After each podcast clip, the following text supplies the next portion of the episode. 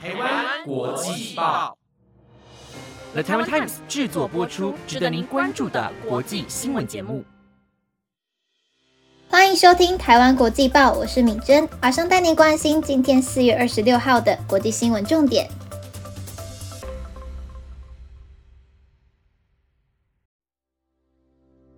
各位听众朋友们，晚安！马上带您了解到今天的新闻重点，包括。伯恩斯到任一年才递交国书，没否认中国借机报复。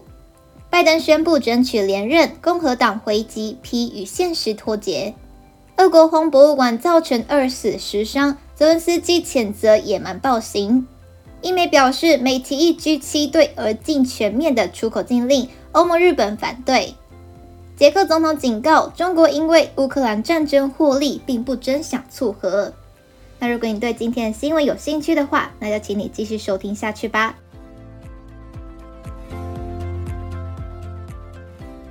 首先，第一则新闻要带您关心的是，伯恩斯到任一年才递交国书，没否认中国借机报复。美驻中大使伯恩斯二十四日向中国国家主席习近平递交国书，面对外界揣测伯恩斯到职一年才递交国书是要遭北京借机报复。美国国务院今天予以否认，指伯恩斯过去一年都在中国进行重要的工作。美国参议院二零二一年十二月以七十五票赞成、十八票反对的票数，同意伯恩斯在美中关系越趋紧张之际，出任美国驻中国大使重要一职。伯恩斯去年三月抵达中国履新，却隔超过一年时间，才于四月二十四日向习近平递交国书。根据中国官媒报道，习近平当天接受七十国大使到任国书。伯恩斯二十五日在推特分享向习近平递交到任国书的照片。他指出，他在北京人民大会堂向习近平主席递交了国书。能在中华人民共和国作为大使代表美国是一种荣誉。在伯恩斯之前，美国驻中大使多在到任一个月内递交国书。美国前总统川普任内驻中大使布莱斯塔德，二零一七年六月到任履新。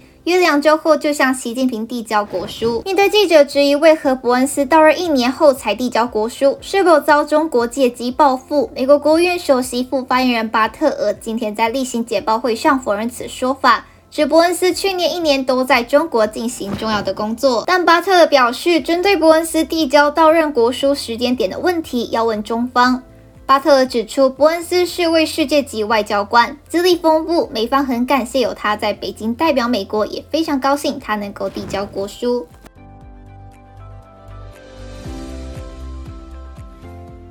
接下来，下一则新闻带您关心的是，拜登宣布争取连任，共和党回击批与现实脱节。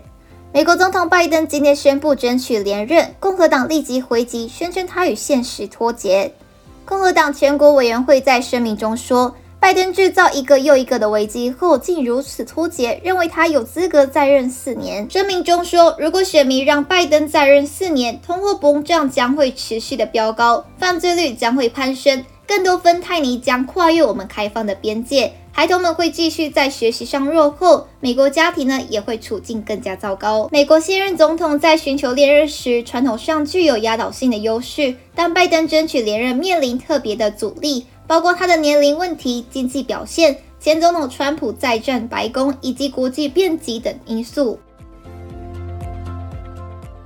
接下来下一则新闻带你关心的是，俄国轰炸博物馆造成二死十伤。泽伦斯基谴责野蛮暴行。俄罗斯今天以飞弹攻击乌克兰一座博物馆，造成两人丧生和十人受伤后，乌克兰总统泽连斯基谴责这种野蛮暴行，并指责俄国试图抹去乌克兰的历史和文化。根据法新社报道，这座历史博物馆位于临近乌克兰东北部前线的城市库皮扬斯科。泽伦斯基在 Telegram 上表示，还有人被困在瓦砾堆下。他并发布一段影片，可以见到一些身穿军装的人在一栋部分被毁的建筑物间踩着碎石行走，建筑物的窗户已全被震碎。泽伦斯基表示，有一名博物馆员工丧生，但哈尔科夫州州长西尼普波夫稍后表示，已在瓦砾堆下挖出另一具尸体。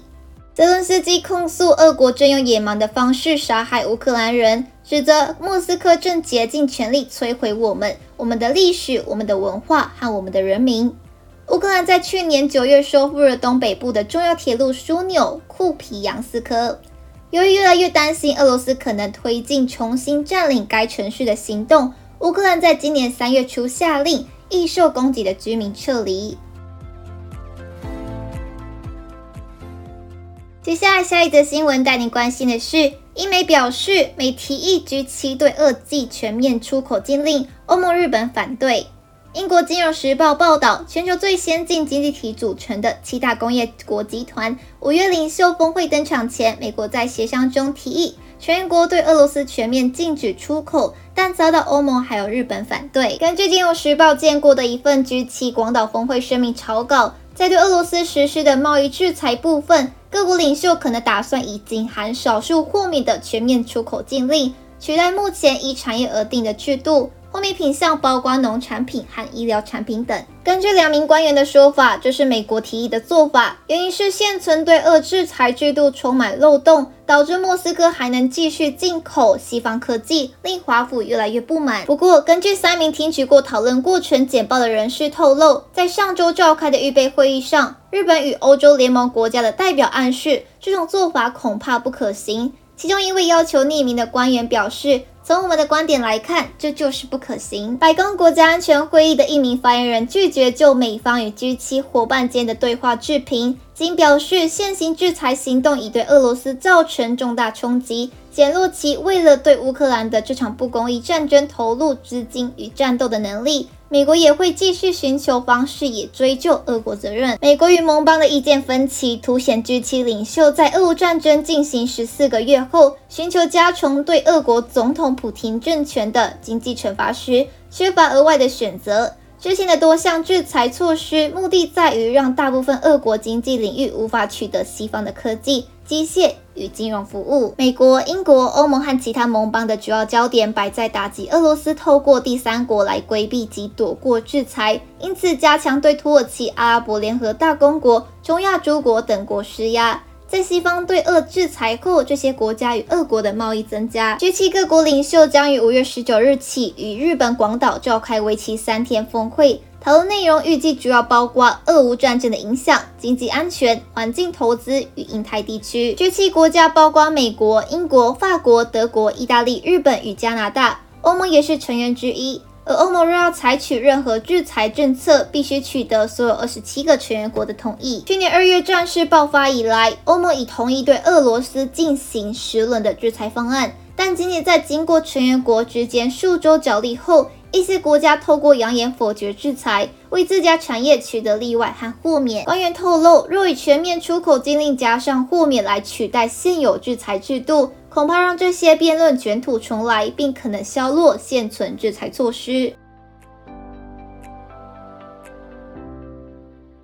最后一则新闻带您关心的是，捷克总统警告中国与乌俄战争获利，并不真想促和。曾任北大西洋公约组织军事委员会主席的捷克总统帕维尔接受政治新闻网采访时警告。中国从俄乌战争中受益太多，因此不能信任其作为俄罗斯与乌克兰止战谋和的调解人。哈维尔在中国试图将自身定位为乌克兰冲突的调解人之际，发表这项评论。中国最近提出了结束争端的模糊蓝图，尽管大部分西方盟友对此抱持怀疑的态度，仍有法国等国家认为中国可以在推动和平谈判发挥重要作用。然而，曾任北约高层领导人的退役将领帕维尔立场坚定，他认为在乌克兰的问题上，中国只关心自己的利益。以现在的情况来说，中国想要的就是战争能够持续下去。派维表示：“我相信延长现状最符合中国的利益，因为这可以促使俄罗斯做出一些让步。”他在上周这项访问中表示：“中国能以和俄国保持无上限的伙伴关系，换得莫斯科提供廉价的石油、天然气和其他资源。”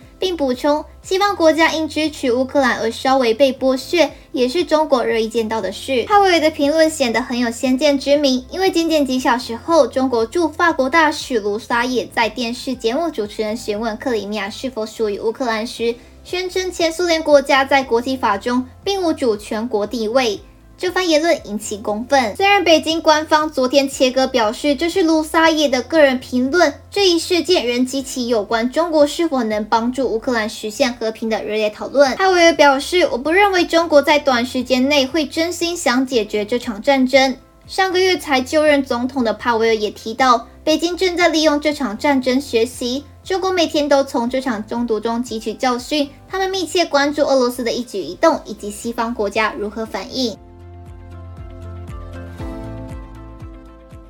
那以上就是今天的台湾国际报新闻内容，由了台湾参与制作播出。如果有任何的想法，都欢迎在 Apple Podcast 或者是 IG 私讯我们哦。感谢大家的收听，我们下次见。